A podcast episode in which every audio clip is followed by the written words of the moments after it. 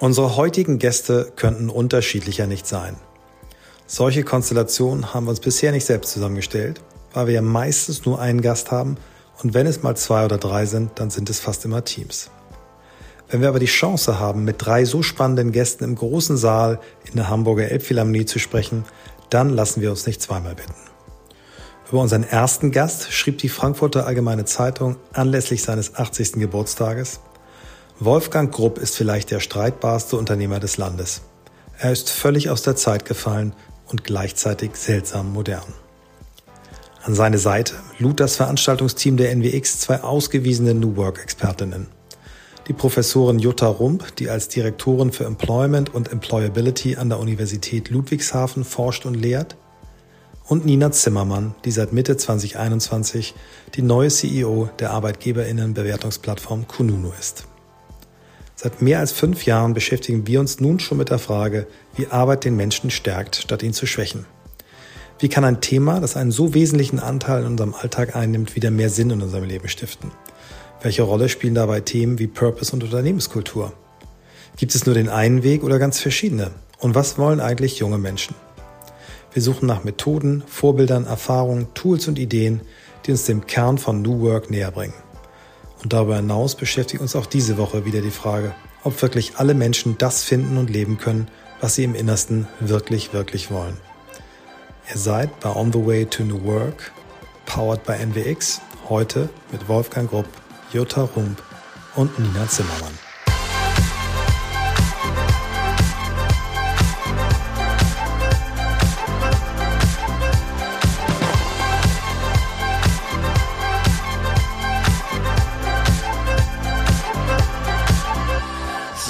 Jetzt sitzen wir in dieser wunderbaren Halle. Ähm, die schönste Konzerthalle, die ich persönlich je äh, gesehen habe. Ich finde sie großartig. Wie findest du sie? Ich finde es super. Normalerweise habe ich immer da gesessen. Jetzt sitze ich mal hier. Ja. Sag mir doch mal einmal eine Wissenschaftlerin, Akademikerin. Ähm, was macht mit dir so ein Wort wie New Work? Was macht das? Naja, New Work ist äh, sicherlich äh, von dem einen oder anderen schon auch als Modewort definiert. Ähm, ich würde das so nicht sehen. Ich denke, dahinter steckt ein ganz bestimmtes Mindset. Äh, und wenn ich so ein paar Stichworte dieses Mindsets äh, äh, geben darf, das hat sehr viel damit zu tun, dass man äh, Wissen und Kompetenzentwicklung macht nach Stärken und Talenten das hat viel damit zu tun, dass wir vernetzt arbeiten in einem hohen Maß von Teilhabe und Partizipation, was natürlich auch damit das Thema Macht äh, definiert. Ähm, das hat viel damit zu tun, dass wir versuchen, dort, wo es möglich ist, in äh, flexibleren und agileren Strukturen zu arbeiten es hat viel mit der Thematik, äh, ich tue mich ein bisschen schwer mit dem Begriff Purpose, aber Sinnhaftigkeit zu tun. Und für mich ist dahinter auch äh, Nachvollziehbarkeit, Nachhaltigkeit äh, und eben auch das Thema Teilhabe, was wir gerade schon hatten. Und was für mich auch dazu gehört, ist, ähm, New Work ähm, ist ein, ein Konstrukt, was sich in einer Arbeitswelt etabliert hat, die durch sehr hohe Geschwindigkeit, Komplexität gekennzeichnet ist, in der Veränderung ein Normalzustand ist. Und in dieser Welt sind wir immer in Bewegung, nur du brauchst ein Gegengewicht und das ist Balance. Also gehört zu, für mich auch zu New Work Balance. Super. Und um dem Ganzen noch ein Dach aufzusetzen, ähm, bildet sich das dann auch in der Fläche ab, in der Architektur des Raumes. Ich muss jetzt einmal sagen, ich sollte eine Eisbrecherfrage stellen. Eisbrecherfragen zeichnen sich dadurch aus, dass man sie schnell beantworten kann. Ich habe dir die falsche Eisbrecherfrage gestellt. Tut mir leid. Ich versuche jetzt nochmal neu bei Nina. Was heißt Kununu? Ah, es ist auf Swahili und es heißt ungeschriebenes Blatt. War das kurz genug? Das war eine Eisbrecherfrage und eine Eisbrecherantwort.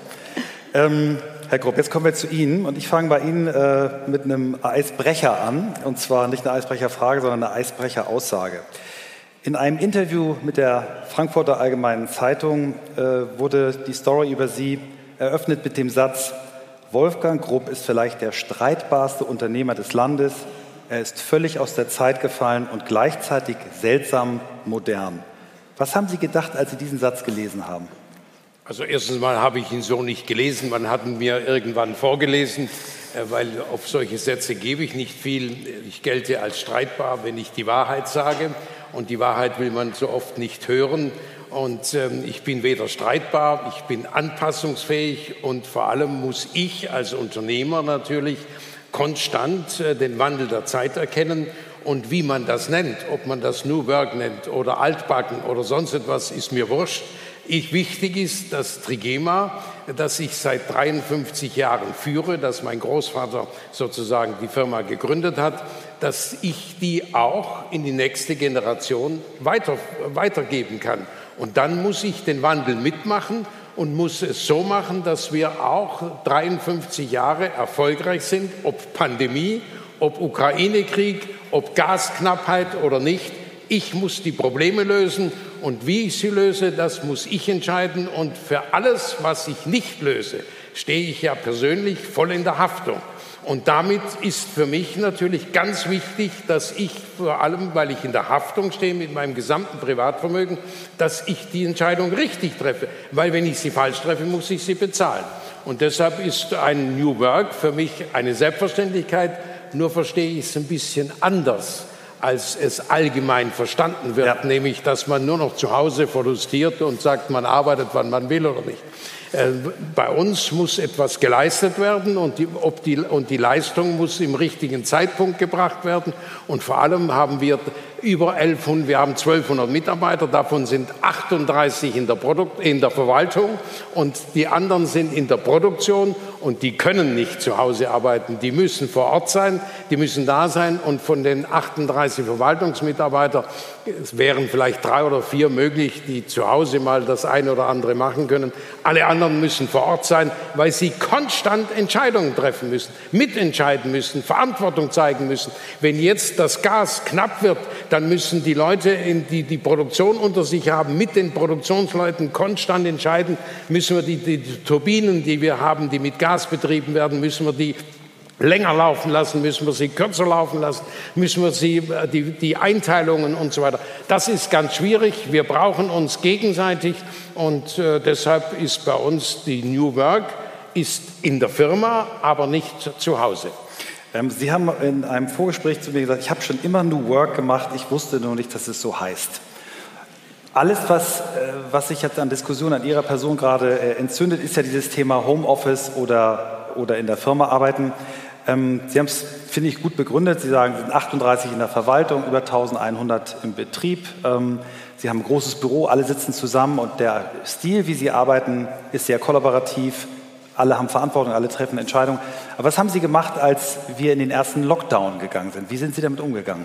Mit, hab's als der, der erste Lockdown kam, März so, Pandemie. 2020, also, Pandemie. Ja. Was haben Sie da gemacht? Gut, äh, in dem Moment, wo die Pandemie anfing, und da muss man wissen, äh, ich musste ja im Prinzip als Produzent, ähm, nachdem unsere Kunden, die Großkunden, versagt haben, dass ein Karstadt pleite macht, dass ein Quelle pleite macht. Wenn man das vor 20 Jahren gesagt hätte, hätte man gesagt, das gibt's nicht.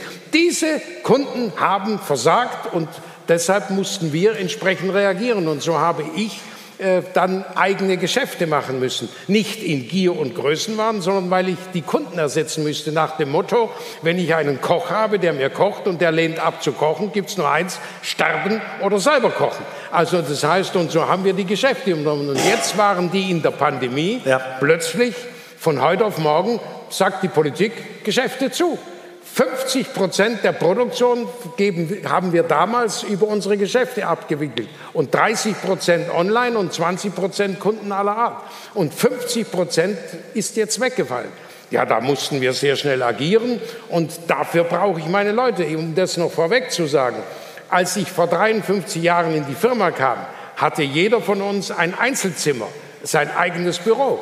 Nach zwei Jahren war das vorbei, weil ich gesagt habe, das halte ich nicht aus. Ich brauche meine Leute und habe alles eingerissen und wir sitzen alle 38 Mitarbeiter in einem Großraumbüro und ich mittendrin, weil wir uns sehen müssen, weil wir uns brauchen, weil wir uns kurz, wenn ich dann den anrufe, dann sehe ich, der telefoniert nicht, den kann ich anrufen. Wir müssen agieren und machen. Und so kam in der Pandemie das uns zugute, dass mich ein ein Krankenhaus angerufen hat und hat gesagt, Herr Grupp, können Sie nicht eine Maske machen?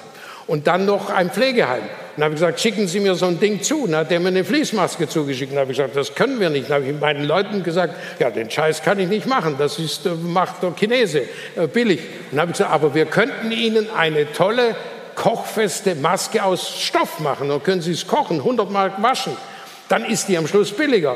Und dann hat der eine 2000 Stück bestellt und der andere 1000 und innerhalb von drei Monaten haben wir dann 2,3 Millionen Masken gefertigt und haben damit überhaupt nichts von dem, von dem Lockdown sozusagen gespürt, weil wir uns sehr schnell angepasst haben. Aber da müssen Sie wissen, da brauchte ich alle Leute, ob Produktion, also auch die Leitenden und die Büroleute, die mussten sich anpassen. Man musste besprechen jeden und so weiter. Da wäre das nie gesagt. Das heißt, Sie haben niemanden nach Hause geschickt, also niemand hat von zu Hause gearbeitet, auch im Lockdown. Alle waren immer im Büro. Äh, ja, weil wer, also die Leute wollten auch nicht, denn wenn, wenn ich hätte einen in Lockdown schicken können, dann hätte man gesagt, der ist unwichtig, der kann auch zu Hause sein, das spielt gar keine Rolle. Die, weil sie alle wichtig sind und in dem Moment wollen die auch da sein, die wollen beim Geschehen dabei sein und wollen äh, sich wichtig fühlen und wissen, dass sie wichtig sind. Und alle, die wichtig sind, die gehen, wollen nicht in Lockdown. Mhm. Und wenn dann ein IT-Mitarbeiter, der irgendwas ausarbeiten muss, der bei uns auch in einem einzelnen Zimmer sitzt, weil der Ruhe braucht und so weiter, ja gut, wenn der zu mir sagt, er würde jetzt zwei Tage zu Hause machen, dann stört das nicht. Aber das sind ein, zwei zwei Personen, ja. mehr gibt es nicht. Jetzt haben Sie die Zahl vorhin, haben wir, ja, wir haben ja zusammen im Publikum gesessen, gehört, 36 Prozent der arbeitnehmenden Menschen in Deutschland denken darüber nach, ihren Arbeitgeber zu verlassen. In der Altersgruppe 30 bis 39, wenn ich richtig gehört habe, die Hälfte aller Leute. Spüren Sie schon Veränderungen? Kündigen die Leute bei Ihnen? Also wir haben heute natürlich ein, ein Problem, Arbeitskräfte zu bekommen. Das heißt, das liegt natürlich vor allem daran, dass ich sage mal ganz krass, wenn ich einen, einen frage und sage, oder wenn Sie mich fragen, was machen Ihre Kinder, und ich Ihnen sagen würde, der hat eine Lehre angefangen, dann würden Sie dann nachher erzählen, ja, die Kinder vom Grupp scheinen doof zu sein, weil sie eine Lehre machen und nicht Abitur. Und heute will jeder Abitur. Ich habe eine Näherin, die habe ich äh, vor zwei Jahren war das, die hat eine ältere Tochter und eine jüngere. Eine, die war zwölf Jahre jünger und die Ältere arbeitet bei uns als Näherin und dann habe ich die mal im Vorbeigehen gefragt, wie, was macht Ihre jüngere Tochter? Dann hat sie mit Stolz gesagt, die macht Abitur. Die hätte auch sagen können, Herr Grupp, die kriegen Sie nicht mehr. Das heißt, ähm, wir, wir kriegen keine Leute, die Abitur machen, die kriegen wir nicht mehr in die Produktion. Ich brauche aber gute Produktionsleute. Mein teuerster Angestellter oder Mitarbeiter ist der Färbereileiter, der Gummistiefel und blauen Anton trägt. Das ist der teuerste Angestellte. Und das ist ganz wichtig, dass die Leute wissen in der Produktion, sie können Geld verdienen. Da brauche ich gute Leute. Und nicht, äh, indem sie am Computer sitzen und da was reinhämmern und so weiter und gar nicht wissen, ob die mhm. Zahlen alle stimmen oder nicht. Ich sage mal, ich persönlich habe keinen Computer. Aber mich können Sie fragen, ob die Zahlen stimmen. Ich sage Ihnen, dass die Zahl, die im Computer ist, richtig, richtig sein kann oder nicht. Und solange ich diesen Überblick habe, brauche ich den Computer nicht. Natürlich können Sie mir eine E-Mail schicken. Ich habe keine E-Mail-Adresse, aber an meinen Sekretär, dann kriege ich das ausgedruckt weil ich, und ich habe auch ein Handy, aber ich sitze nicht die ganze Zeit mit dem Handy da. Das ist bei mir im Schrank, wenn ich zu Hause bin und da brauche ich das nicht, weil ich mit meinen Leuten rede und auch noch mich selbst beschäftige. Und so Ihr Applaus. Ja. Ähm Gleich geht's weiter mit On the Way to New Work und hier kommt unser Werbepartner Personio. Und ähm, ihr erreicht die Domain, um die es hier geht, unter personio.de slash Audio. Dort bekommt ihr alle weiteren Infos. Ich habe hier ein langes Briefing liegen. Und ähm, Personio ist ein Tool, was es euch ermöglicht, ganzheitlich eure HR-Prozesse zu managen für kleine und mittelständische Unternehmen. Und ich vergesse jetzt mal dieses Briefing, denn wir benutzen Personio wirklich von der ersten Stunde an bei Blackboard. Wir sind Partner von Personio ganz am Anfang gewesen und äh, begleiten die Reise auch schon sehr lange und ich bin ein riesen Fan von dem Unternehmen. Wir hatten auch den Gründer Hanno mit im Podcast ganz am Anfang und ich kann aus eigener Erfahrung sagen, es hat uns unglaublich viel Zeit und Nerven gespart. Wir bilden sehr, sehr, sehr viele Dinge über Personio ab, die eben mit den klassischen Personalprozessen zu tun hat. Und dadurch haben wir eine kleine, schlanke Personalabteilung, die sich vor allem um die Dinge kümmern kann, die wirklich wichtig sind, nämlich dafür zu sorgen, dass die Crew, die wir haben, auch an Bord bleibt, dass die Leute zufrieden sind, die Gespräche zu führen. Und das ist gerade in diesen Zeiten so wahnsinnig wichtig, wo 62 Prozent der Arbeitgeber in Europa, das ist die aktuelle Zahl, die ich habe, Schwierigkeiten haben, neue Mitarbeiter zu finden und Mitarbeiterinnen, während über 46 Prozent, also fast 50 Prozent der Arbeitnehmenden im nächsten Jahr den Arbeitsplatz wechseln wollen, wechseln wollen. Und Das sollte man sich gut überlegen, ob man dann nicht eben auch mit einem Tool arbeitet, um diese ganzen Verwaltungsaufgaben zu verschlanken. Ich kann Personio wirklich empfehlen. Es ist eine All-in-One-Lösung. Es ist ein tolles Unternehmen mit mittlerweile über 6000 Kunden. Eine irre Bahn, die das ganze Unternehmen hingelegt hat. Ein starkes Team. Und insofern, um Personalprozesse so transparent und effizient wie möglich zu gestalten, damit ihr euch auf die wichtigen Dinge konzentrieren könnt, kann ich euch Personio wirklich ans Herz legen. Also schaut mal auf die Seite personio.de slash audio und ja, jetzt viel Spaß mit dem Rest der Folge. Ich, glaube, von vielen, was, was Sie erzählt haben, können wir uns auch wir Jüngeren äh, oder so Mittelälteren, die, die ständig am Handy hängen, eine Menge abgucken. Aber ich möchte trotzdem die Frage nochmal stellen. Haben Sie mehr Kündigungen, seit, äh, seit in Deutschland jetzt die Menschen... Also Sie müssen sehen, wir garantieren ja die Arbeitsplätze und wir haben ja Generationen. Das mhm. heißt, ähm, bei uns gibt es auch drei, die, die, Großmutter arbeitet noch, die Mutter arbeitet und die Tochter auch schon. Und da kündigt an für sich so schnell niemand. Wenn bei uns jemand kündigt, dann ist das ganz selten, aber dann kommt das jetzt gerade mal vor im IT-Bereich, mhm. dass der bei uns natürlich meint, wir seien jetzt, der kommt nicht weiter, weil er dann vielleicht zu Xing geht und sagt, da komme ich ein bisschen weiter oder so ähnlich. Ja. Aber bei uns sind halt die Aufstiegschancen, ich sag mal, wir, wir, wir müssen jetzt am Schluss keine Welt äh, um, umtreiben oder sonst was. Aber, oder er möchte sich verändern oder er möchte mal wieder was Neues machen oder sonst etwas. Aber im Produktionsbereich haben wir kaum eine eine Kündigung. Es sei mhm. denn, mhm. er zieht weg, was bei uns möglich ist, äh, dass er geheiratet oder eine Dame heiratet und wegzieht, oder aber sie kriegt Kinder und kann nicht mehr arbeiten, weil sie jetzt mehrere Kinder hat und sagt, das Arbeitsleben muss ich jetzt aussetzen, ansonsten gibt es bei uns fast keine Kündigung. Jutta. Aber wir kriegen den Nachwuchs nicht. Das okay. muss ich, wir, wir stellen heute jeden ein. Wir haben bereits acht tolle Ukrainerinnen, die alle nähen können. das ist bekannt, dass wir äh, eben die Leute einstellen und deshalb kriegen wir auch aus anderen Bundesländern äh, Anfragen, dass da Ukrainerinnen sind oder aus Baden-Württemberg und dann kommen die Landratsämter und, äh, und sagen so und so, dann ziehen die um und wir haben acht Ukrainerinnen, die tolle Näherinnen. So haben wir 20, über 20 ähm, haben wir verschiedene Nationalitäten. Ob Russen, ob Afghanen oder sonst was, das sind, da sind die Männer ja teilweise tolle Näher. Mhm. Und die haben wir an den Nähmaschinen. Jutta, ist das äh, etwas, was du häufiger siehst, Unternehmen, die unter diesen Bedingungen noch so arbeiten können, oder ist das eine Ausnahme? Wie, was beobachtest du? Naja, also ich sage mal, wie wir es gerade gehört haben, auch in dieser Stringenz ist das äh, mittlerweile eher eine Ausnahme. Was ich tatsächlich ähm, beobachte, ist, sind so Mischformen. Ähm, und ähm, ich sage mal, eins muss man schon ganz klar sagen, das, was wir gerade gehört haben, ist in sich extrem klar. Da weiß man extrem, was, worauf man sich einlässt. Also wenn man zu Ihnen kommt, dann weiß man, worauf man sich einlässt. Und, man, und das meine ich nicht negativ. Ähm, aber man merkt tatsächlich, dass wir so etwas wie einen Paradigmenwechsel haben, wenn es darum geht, ähm, wie sieht Strategie aus, wie sieht Unternehmenskultur aus, ähm, wie sieht die Art und Weise ähm, der Identifikation von Mitarbeitern und Mitarbeiterinnen aus. Wir haben auch so etwas wie einen Wertewandel vermeintlich in der, in der Gesellschaft, gerade wenn wir über die jüngere Generation reden. Und ähm, viele, viele Unternehmen sozusagen bewegen sich gerade in so einer Art von Schwebeposition zwischen dieser ähm, sehr traditionellen Welt ähm, und dem, was vermeintlich das Moderne sein könnte. Und das führt letztendlich doch auch schon zu Verunsicherung. Was ist es eigentlich? Es ist nicht Fisch, es ist nicht Fleisch. Ähm, also, und, und das ist es ein Stück weit so. Aber man muss eins natürlich schon auch konstatieren, dass wir so etwas wie einen gesellschaftlichen Wertewandel haben in unserer Gesellschaft. Und ist der Wertewandel der Grund dafür, dass Wolfgang Grupp keinen Nachwuchs mehr kriegt? Ist, merkt er das, das, da? Das ist schwierig jetzt quasi aus der, aus der Perspektive, aus, dieser, aus, der, aus der Distanz zu machen.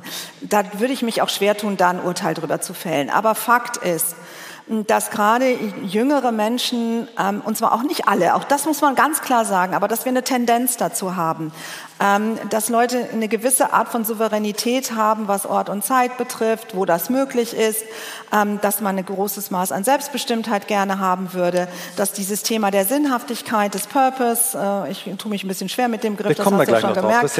Also die, Sinnhaftigkeit, ähm, Nachvollziehbarkeit, all das spielt, glaube ich, auch eine sehr große Rolle. Und es gibt so ein paar wesentliche Aspekte. Also erstens auch ähm, Freude an der Arbeit zu haben, sich entwickeln zu können, sich wohlfühlen zu können. Aber ein Thema, was ich auch hier wieder gehört habe, ist, und das ist auch bei jeder Generation ein wesentliches Thema, das ist die Thematik von Sicherheit in einer Welt, Stabilität, Verlässlichkeit, Authentizität, Glaubwürdigkeit.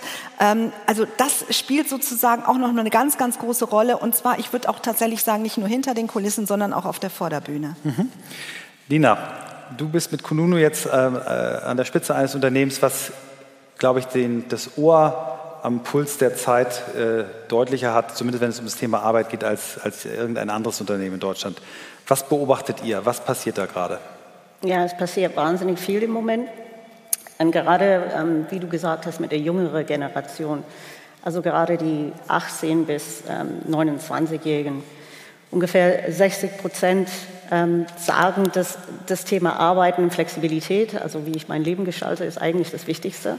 Also das Thema ist, wir haben ein Generationsproblem. Also die Wirtschaft wird geführt von einer Generation, die ganz anders geprägt ist als die Generation, die jetzt kommt. Und das haben die meisten Unternehmen nicht verstanden.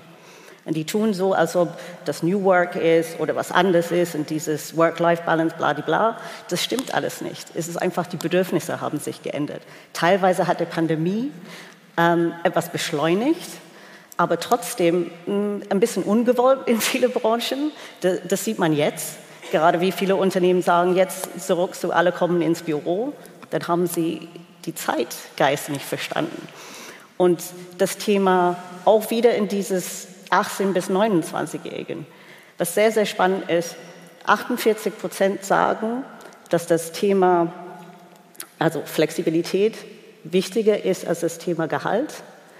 47 Prozent, 47 Prozent sagen genauso wichtig nur 6 Prozent sagen, es ist mir egal. Mhm. Die gleiche Statistik, 50 Jahre plus, sieht völlig anders aus. Das ist das Ding. Es gibt einen riesen Kluft zwischen, wie man Unternehmen führt was die Mitarbeiter wollen. Mhm. Lass uns doch mal, ich bleibe gleich bei dir, aber beim Thema Purpose, was Jutta unter den Nägeln brennt, weil sie das Wort nicht mag, also das wäre das deutsche Wort Sinnfindung. Ähm, ich kenne Zahlen, die sagen, neun von zehn Mitarbeitenden würden für weniger Gehalt arbeiten, wenn sie mehr Sinn in ihrer Arbeit verspüren würden. Und mehr Sinn führt zu weniger Kündigung. Also wenn es dir gelingt, äh, wie immer die das auch gemessen haben, aber zehn Prozent mehr Sinnhaftigkeit in der Arbeit zu vermitteln, Purposefulness, dann schaffst du es, 8,1 Prozent weniger Kündigungen hinzukriegen. Glaubst du, dass Purpose ein Schlüssel ist für diese Wertewandel, für diese, das, was die neue Generation erwartet von der Arbeit? Ja, absolut. Also als Engländerin darf ich sagen, ich kann sehr wohl mit dem Wort Purpose umgehen. Ich weiß, dass in Deutschen wird es sehr oft anders ähm, wahrgenommen, aber darum geht es. Also wir haben neulich die, die, Daten bei uns analysiert, gerade was die positive ähm, Aspekte angeht, so, sogenannte Sentiment Analysis. Ne? Und da hat man sehr, sehr wohl gesehen, ähm, offenes Ohr, gehe tagtäglich gerne zur Arbeit, macht Spaß. Wieso gehe ich tagtäglich zur Arbeit? Weil ich irgendeinen Grund habe, morgens aufzustehen, weil ich an irgendwas arbeite, weil ich einen Unterschied mache, weil ich glaube an das Unternehmen, was die tun, weil das Unternehmen zeigt mir, dass ich wichtig bin. Also wenn die Leute bis jetzt nicht verstanden haben, dass Strategien, Geld, Execution mag alles sein, aber der große Wettbewerbsunterschied kommt, wenn man wirklich die Mitarbeiter im Zentrum steht. Wir reden sehr viel über Customer Centricity. Was ist mit Employee Centricity? Mhm. Das sollte ein neues Begriff sein in dieses Thema. Und daher kommt das ganze Thema Purpose und alles anderes dazu. Und es ist keine Brand Marketing, bla bla, sondern es geht wirklich darum, dass man sich beschäftigt mit seiner Unternehmenskultur. Wofür ist man da? Was kann man die Mitarbeiter anbieten? Jutta, als Akademikerin weißt du ja, wer sich schon alles in, in der Geschichte mit dem Thema Sinn beschäftigt hat, ob es die griechischen Philosophen waren, ob es ein Viktor Frankl im KZ war mit Man Searching for Meaning oder später dann so Leute wie Stephen Covey, Simon Sinek und wie wir jetzt gehört haben von Richard David Precht heute Morgen, jeder Mensch hat Recht auf einen Purpose. Was stört dich an dem Begriff? Du, das, äh, was mich an diesem Begriff stört, ist, dass er teilweise wirklich inflationär als ähm, Marke verwendet wird, ohne die Substanz dahinter zu sehen. Weißt du, das ist eigentlich das, warum, wo ich wirklich anfange, wirklich unruhig auf dem Stuhl zu sitzen, wenn ich ganz ehrlich sein soll. Also für mich ist ähm, die Sinnhaftigkeit schon etwas ganz Zentrales, was ich aber auch verknüpfe mit der Thematik der Identifikation. Ähm, ich glaube, dass äh, sehr wesentlich ist, ich habe immer so ein Dreieck im Kopf, wenn es um Identifikation geht. Identifikation mit der Arbeit, Identifikation mit dem Arbeitgeber und Identifikation mit dem Team. Oder anders ausgedrückt, brenne ich für das, was ich tue? Und ich sage es ganz offen, bin ich stolz auf das, was wir hier leisten? Bin ich stolz auf diesen Arbeitgeber und finde ich das Teamklima richtig super. Das muss nicht jeden Tag sozusagen Friede, Freude, Eierkuchen sein, aber das sollte schon auch wirklich auf gegenseitigem Respekt und Wertschätzung basieren. Und ehrlich gesagt sollten wir auch ein bisschen Humor mit reinnehmen. Und das sind für mich so ganz zentrale Punkte. Also es geht darum, wenn ich für meine Arbeit brenne, dann bin ich, glaube ich, schon sehr deutlich nach meinen Stärken und Talenten eingesetzt. Wenn ich für meine Arbeit brenne, dann sehe ich da auch einen Sinn drin, dann kann ich das nachvollziehen. Und wenn ich dann das große Ganze auch betrachte, im Sinne des Arbeitgebers, des Prozesses, der Wertschöpfungskette, dann weiß ich auch, was mein Beitrag ist für unseren Erfolg. Und dann bin ich auch ganz anders verhaftet. Und wenn dann auch noch das Thema des Team Spirits richtig gut funktioniert, dann denke ich, hat das sehr viel mit Sinnhaftigkeit zu tun, hat das viel mit Purpose zu tun. Mhm. Aber es ist dann nicht ein Label, das ist dann nicht irgendwie eine Marke oder ein Wort, mit dem wir quasi rumwerfen, sondern es hat für mich eine echte Substanz. Und für dieses Dreieck, was du dann hast, also Arbeit, Arbeitgeber und Team, kann man dann, wie ich finde, auch ein entsprechendes Konzept drauflegen. Also erstmal im Umgang mit Personal ein Konzept drauflegen, wie wir organisiert sind, bis hin zu der Fragestellung, wie sieht eigentlich die Strategie des Unternehmens aus und welche Mission haben wir eigentlich? Und dann bin ich auch quasi befriedet mit dem Begriff. Okay. Herr Grupp, sind Ihre Mitarbeitenden stolz, bei Ihnen zu arbeiten? Messen Sie sowas? Fragen Sie die, sind die stolz und dankbar, bei Ihnen zu arbeiten? Wir haben gerade gehört, Stolz ist ein Zeichen dafür, dass Leute auch Sinn, Sinn verspüren. Also ich möchte mal so sagen, äh, die Mitarbeiter, äh, die, die sagen würden, ich möchte meine Privatleben äh, an erster Stelle setzen, ähm, die, die gibt es natürlich auch welche, die haben nicht notwendig zu arbeiten und möchten nur das Notwendige tun, aber die haben wir normal nicht. Bei uns müssen die Leute ihr Geld verdienen, damit sie ihre Familien unterstützen können oder ernähren können. Und dann ist das Beste oder dann wollen sie auch das Gefühl bekommen, dass sie gebraucht werden, dass sie wichtig sind. Und ich sag mal, das Schönste im Leben ist das Gefühl zu haben, noch was wert zu sein und gebraucht zu werden. Erst wenn man mal das Gefühl hat, dass man sagt, hoffentlich bleibt er noch länger fort, äh, den brauche ich nicht mehr. Also ich äh, kann das ja dann vielleicht irgendwann bald spüren, dass man sagt, hoffentlich bleibt er noch länger äh, in Hamburg, äh, bevor der wieder kommt und Unsinn redet. Das spürt man. Aber bei mir fragt man noch, Wann sind Sie wieder zurück? Wann können wir mit Ihnen das besprechen? Ich bekomme das Gefühl, noch gebraucht und gerne gesehen zu werden. Und das gebe ich meinen Mitarbeitern. Und das ist mhm. ganz mhm. wichtig. Da ist das Geld ist die Basis, aber das Gefühl, gebraucht zu werden und wichtig zu sein, ist ganz wichtig. Und jetzt muss man sich mal äh, Kinder vorstellen oder die jetzt ins Arbeitsalter kommen ähm, und die schon als Kind immer zweitrangig waren. Die, die, war, die, die Geschwister waren gescheiter in der Schule, der Lehrer hat immer gesagt, schlecht und so weiter. Die Mutter hat auch geschimpft und hat gesagt, schlechte Noten. Und dann sind, haben sie sich beworben irgendwo nach der Schule und dann kriegen sie überall Absagen. Und dann kommen sie zu uns, weil man vielleicht sagt, das Kind ist nicht jetzt ganz das Gescheitste oder das Tollste. Herr Grupp, haben Sie nicht irgendwo, weil Sie aus unserer Nähe kommen, haben Sie nicht einen Arbeitsplatz? Da sage ich, dann schicken Sie es uns mal vorbei und dann kriegt er einen Arbeitsplatz oder das Kind einen Arbeitsplatz in der Produktion. Und dann gehe sagt man mir, die sind da unten und wenn ich in der Produktion bin, dann gehe ich zu diesem Kind hin und sage, toll haben Sie es gemacht, so und so. Jetzt wird dieses Kind oder dieser junge Mitarbeiter zum ersten Mal in seinem Leben gelobt.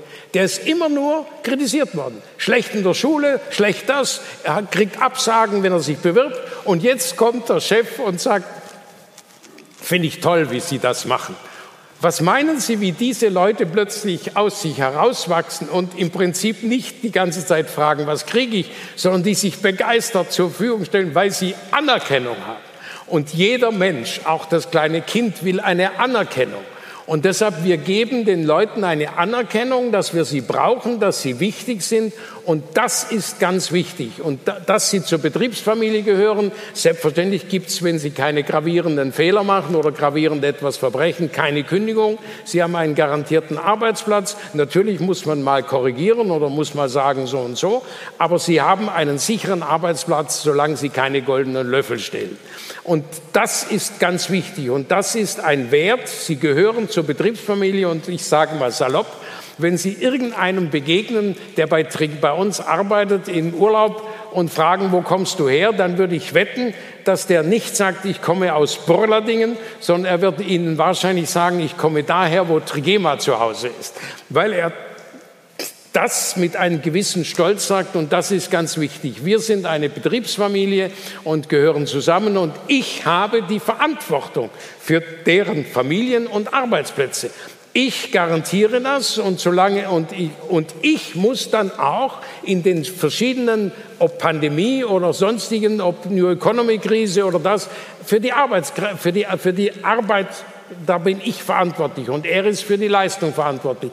Und deshalb haben wir in meinen 53 Geschäftsjahren, wo ich die Geschäftsführung habe, nie eine Stunde kurz gearbeitet, keine Person entlassen aus Arbeitsmangel und ich garantierte die Arbeitsplätze. Und dieses Sicherheitsgefühl ist natürlich für viele ganz wichtig, dass sie wissen, nicht heute braucht man ihn und morgen schmeißt man ihn raus und vor allem wechselt laufend ähm, die Geschäftsleitung, weil immer wieder ein neuer kommt. Das ist ja auch was. Das ist eine Familie und wenn man auch darüber spricht und sagt, äh, die, das muss in der Familie weitergehen in der nächsten Generation, das wissen die ja auch. Ich habe ja zwei Kinder, einen Sohn, der 32 ist und eine Tochter, die noch 32 ist, die jetzt 33 wird.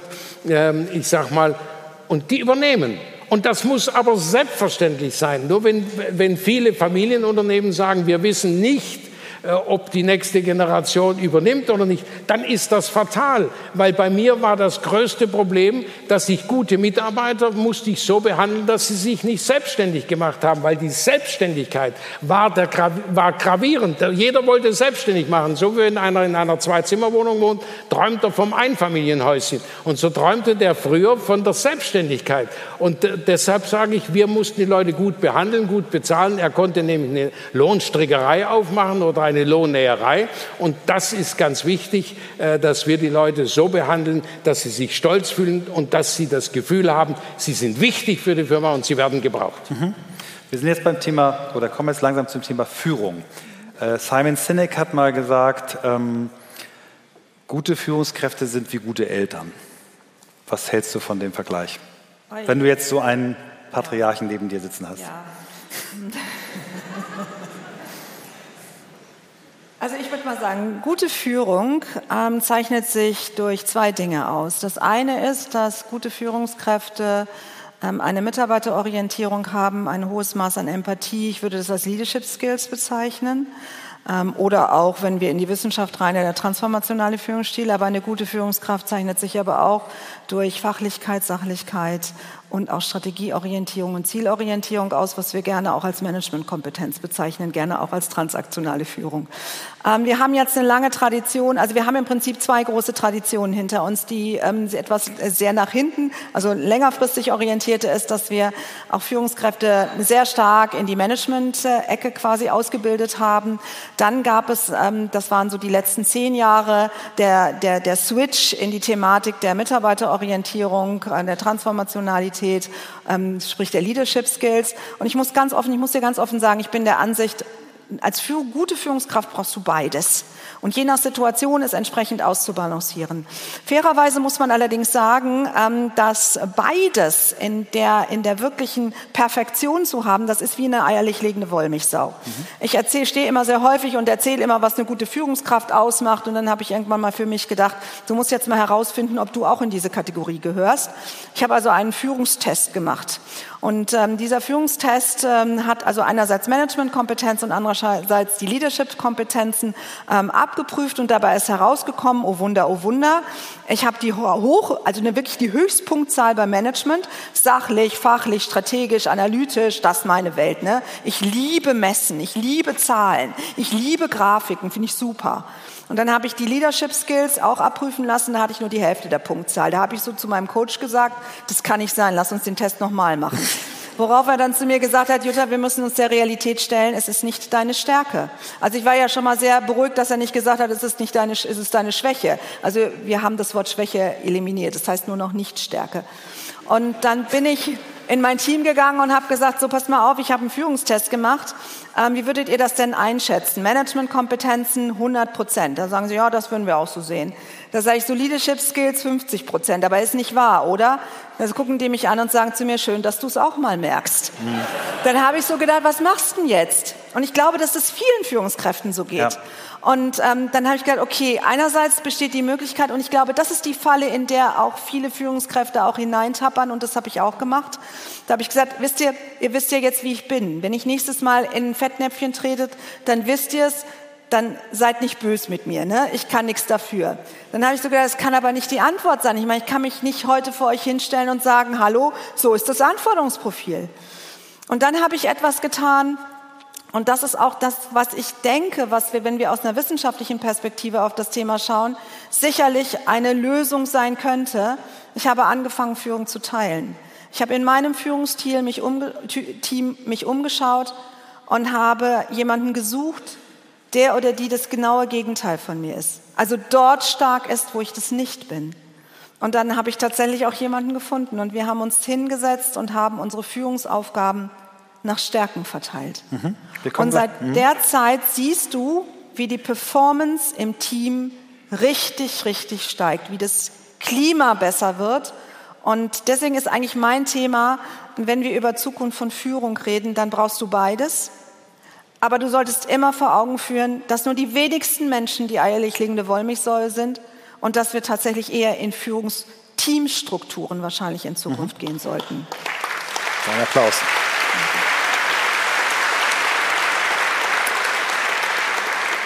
Nina, wir haben gleich äh, nach uns äh, unter anderem Insa Klasing auf der Bühne. Und die hat äh, mal in einem Gespräch zu mir gesagt, jede Führungskraft, die sich länger als zwei Stunden am Tag mit dem Thema Führung beschäftigt, läuft Gefahr, übergriffig zu sein. Ähm, was glaubst du oder was glauben die Leute auf eurer Plattform, wie die ideale Führungskraft aussieht? Ja, spannendes Thema, weil ähm, wie du ähm, gesagt hast, Jutta, das Thema äh, Führung und Management wird oft verwechselt, diese zwei Dinge. Also es gibt bestimmte Sachen, die, ähm, die kann nicht jeder. Das merken die Menschen und das schreiben sie darüber. Also das Thema authentisches Bild, ähm, nach vorne alleine entscheiden, ist eigentlich ein Auslaufmodell. Also man will eigentlich nicht gesagt bekommen, was man zu tun hat. Man will mitbestimmen. Also das ist die offene Führungskultur. Es gibt, man teilt es auf ähm, egal nach welchen Modellen, ob es nach Stärken geht oder nicht Schwächen oder ähm, nach Diversität oder verschiedenen anderen Aspekten. Aber das moderne Art zu führen ist, ist dass es gibt keine alleinige Entscheide mehr mhm. und ähm, dass es gibt kein offenes Ohr, dass man nicht gehört wird, dass man nicht irgendwie zumindest das in Frage stellen kann oder das verstehen kann. Das Basis für jedes äh, Führungsqualität ist das Thema Vertrauen mhm. glaube ich, mehr ist alles anders. Und dieses Diskrepanz, äh, wie Unternehmen sich darstellen, also dieses authentisches Bild, was die glauben authentisch ist, diese slicke Stellenbeschreibung, die Karriereseiten und alles und so weiter, das ist es nicht. Es ist wie die Mitarbeiter eigentlich über das Unternehmen reden, wie sie über die Führungskräfte reden. Und wir wissen das alle, dass es ein großes Fakt ist, das ist der Hauptgrund, weswegen äh, Menschen Firmen verlassen. Mhm. Die, die äh, fangen an bei Unternehmen und gehen wegen der Führungskraft. Mhm. Herr Grupp, wir haben im Vorgespräch darüber gesprochen, wie Sie im äh, Unternehmen Entscheidungen quasi ja Ihren Mitarbeitenden überlassen. Ne? Sie haben das Beispiel genannt, wenn ein erfahrener Techniker sagt, Herr Grupp, wir brauchen diese Maschine, dann sagen Sie, okay, dann kaufen wir diese Maschine. Aber Sie verbinden das Thema Verantwortung, Entscheidung sehr stark eben, oder das Thema Entscheidung sehr stark mit Verantwortung. Erzählen Sie doch mal ein bisschen über Ihren Führungsstil. Wie führen Sie? Also gut, es ist ja selbstverständlich, dass äh, ich Führungskräfte habe Das heißt, die nennen sich ja nicht Führungskräfte, sondern die müssen auch führen. Und führen heißt auch Verantwortung übernehmen. Und wenn ich also sage, ich bin jetzt nicht der technische Spezialist und mein Färbermeister sagt, diese Maschine, die würde ich empfehlen und das ist vielleicht die teure Version, äh, dann werde ich sagen, die kaufe ich und das weiß er, dass ich dann ihm seinen Wunsch erfülle aber er dann auch die Verantwortung dafür hat, wenn er mit der Maschine nicht zurechtkäme oder wenn es nicht funktioniert. Das ist ganz klar. Ich habe mal ganz simpel, die, äh, als wir, wir sind normal Baden-Württemberg äh, Daimler-Benz-lastig und haben nur LKW von Mercedes-Benz. Und dann hat mal irgendwo Iveco versucht, äh, ins Geschäft zu kommen und hat Sonderangebote gemacht. Und äh, dann hat der Einkauf gemeint, so und so und die Lastwagenfahrer wollten aber Mercedes. Dann habe ich mit denen klar abgesprochen, habe gesagt, wenn Sie einen Mercedes wollen, verstehe ich das. Und dann haben wir gesagt, der ist teurer aus den und den Gründen. Und dann habe ich denen zur Entscheidung überlassen und habe gesagt, der Mercedes hat die Vorteile.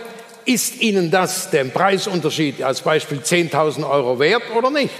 Und haben die gesagt, Herr Grupp, also wir würden 5000 Euro für diesen ausgeben, das wäre es uns wert, aber 10.000 nicht. Und da bin ich zu Daimler hin und habe gesagt, wenn Sie den Preis machen, kriegen Sie den Auftrag und nicht. Der Daimler hat den Auftrag gemacht und damit haben die ihren Mercedes bekommen. Aber ich hätte nie, ich sag mal, gegen den Willen eines, eines Lkw-Fahrers einen Iveco gekauft.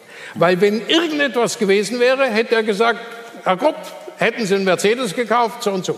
Also das heißt, ich muss bei Nähmaschinen überall die Verantwortung beim Mitarbeiter haben, wenn er etwas will, das begründet, kriegt er das und dann hat er auch die Verantwortung und kann nicht klagen. Mhm. Das ist erste Voraussetzung, so arbeiten wir zusammen. Aber die Mitarbeiter wissen auch, dass ich für das gesamte Unternehmen die Verantwortung übernehme und sie mitten kein, in keiner Pandemie oder sonst wo irgendwo alleine gelassen werden, sondern dass wir auch, dass ich auch die Probleme übernehme, mit denen sie nichts zu tun haben und da gerade stehe, auch wenn uns jetzt dieses Gasgeschichte Millionen kostet, das hat mit den Mitarbeitern nichts zu tun. Die Arbeit läuft weiter, ich muss produzieren und das ist meine Aufgabe. Und so ist die Aufgabenverteilung ist bei uns geregelt und das wissen die Leute. Sie haben eine Verantwortung am Arbeitsplatz, das wissen sie, aber ich habe auch die Verantwortung für ihren Arbeitsplatz. Mhm. Kommen wir mal zum Thema Kultur. Die ganze Veranstaltung steht unter dem Überbegriff äh, Unternehmenskultur. Was Verantwortung, finde ich, ist ein starker Wert für eine Kultur. Was, was suchen Menschen für Kulturen heute? Was für Unternehmen sind ein Vorteil? Also eine Vorteil, die gerade Herr Krupp ähm, beschrieben hat, man weiß es zumindest, wie es da ist. Man kann selber entscheiden, ob es passt oder nicht passt. Will man in so einem Unternehmen arbeiten oder nicht? Das, das ich glaube, ist das Wichtigste. Also es gibt einen Trend in den USA innerhalb den, ich glaube, 30 äh, Prozent der Menschen sind bereit, innerhalb von 90 Tagen, wenn sie, nachdem sie angefangen haben, das Firma wieder zu verlassen. Man weiß es erst, wenn man drin ist. Das ist eigentlich der Punkt. Man weiß es erst, wenn es drin ist. Das ist wahnsinnig teuer für alle Seiten. Ja, alleine dieses äh, Hiring wieder zu machen, wieder jemanden zu suchen, onzuboarden, diese ganze Geschichte. Also es ist, es ist viel schlimmer, wenn es Unternehmen da draußen gibt, die gar nicht wissen, was für eine Unternehmenskultur sie haben. Was wollen Sie denn überhaupt? Wie finden Sie die richtigen Mitarbeiter, die da, dazu passen? Also die Frage ist, man muss selber in seine eigenen Unternehmen reinhorchen. Man soll selber einfach das erstmal verstehen, wie, man, wie das Ist-Zustand ist. Ist es wie ein Filter? Dann wird man schon sicherlich die passenden Menschen finden, die dazu passen. Es gibt, wie gesagt, wenn es einen Mensch gibt, der nicht fünf Tage im Büro sein will, dann wird diese Person nicht bei Hegrupp sich bewerben. So. Danke. Ähm, das ist wichtig. Die letzten Fragen, jeder 60 Sekunden noch Zeit. Ähm, was glaubst du ist die größte, die größte, nicht die größten, die größte Herausforderung für die Personalabteilung von deutschen Unternehmen? Die Umbenennung in äh, People and Culture ist damit nicht gemeint. Was ist die größte Herausforderung?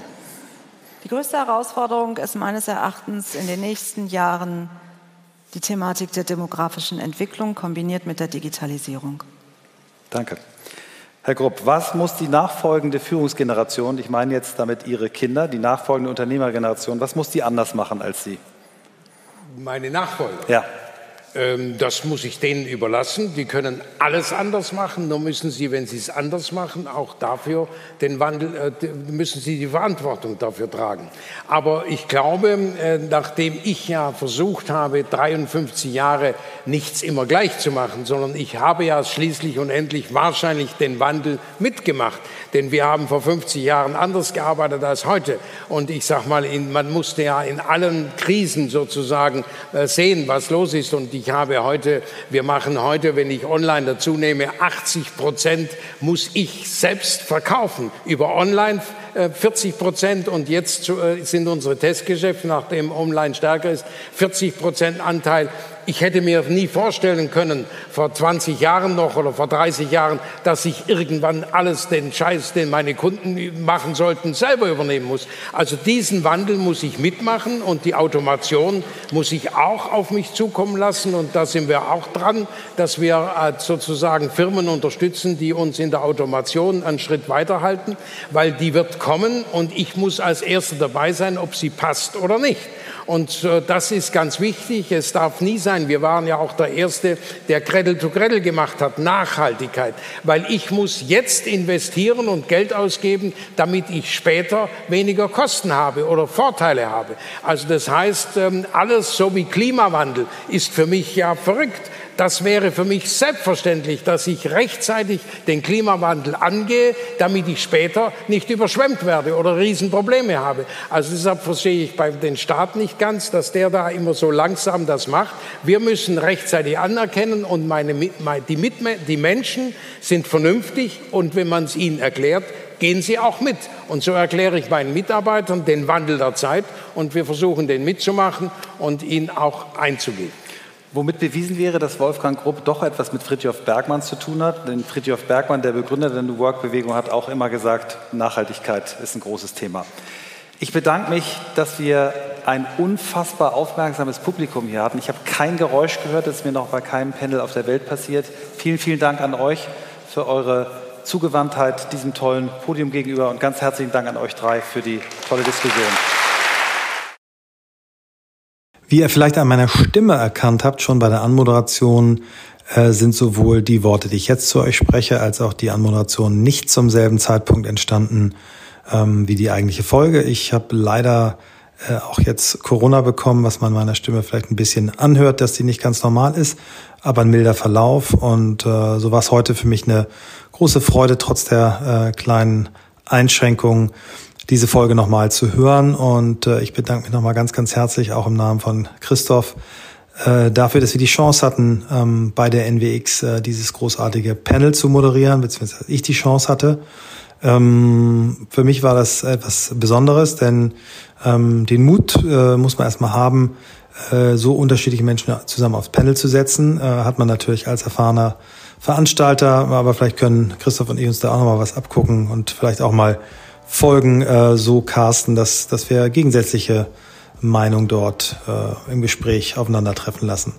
Ähm, toll fand ich, dass ein Unternehmer wie Wolfgang Grupp, der einen sehr traditionellen Zugang zu vielen Aspekten äh, des New Work-Themas hat, äh, trotzdem zu Wort kommen kann, auch so einer Veranstaltung, und man dann eben feststellen kann, dass er zu bestimmten Dingen eben einen ganz modernen Zugang hat. Dann die äh, wissenschaftliche Perspektive von Jutta hat mich sehr beeindruckt, ähm, sehr präzise zusammenfassend, ähm, was sie so in den letzten Jahren gemacht, gelernt hat. Sehr offen, sehr menschlich. Ähm, ihr selbst durchgeführter Test zum Thema Management Skills versus Leadership Skills, ganz, ganz toll, hat mich sehr bewegt. Und dann die sehr coole Nina Zimmermann, die natürlich unfassbare Zahlen aufzuweisen hat aus ihrer Arbeit als CEO bei Konuno was denn Menschen eigentlich äh, wollen, insbesondere junge Menschen. Und äh, so ist es für mich eine runde Folge geworden. Ähm, ich freue mich, wenn ihr uns Feedback gebt, gerne auch mal wieder auf der Bewertungsplattform äh, in, äh, innerhalb der Podcast-Apps. Da kann man ja nicht nur Sterne vergeben, über die wir uns natürlich freuen, aber man kann auch mal einen Text dazu schreiben, auch zu ganz bestimmten Folgen. Und darüber würde ich mich diesmal ganz besonders freuen. Kommt gut durch die Woche, euer Michael.